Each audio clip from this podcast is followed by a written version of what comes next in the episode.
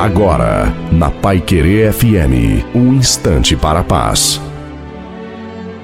Boa tarde, minha amiga, meu amigo. Meu nome é Reverendo de Ferreira. Palavra de Deus em Provérbios, capítulo 11, 24, diz assim: A quem dá liberalmente, ainda se lhe acrescenta mais e mais.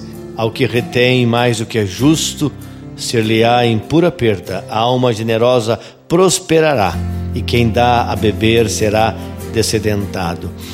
A questão de nos dar, motivação de ajudar, é coisa tremenda na vida do ser humano.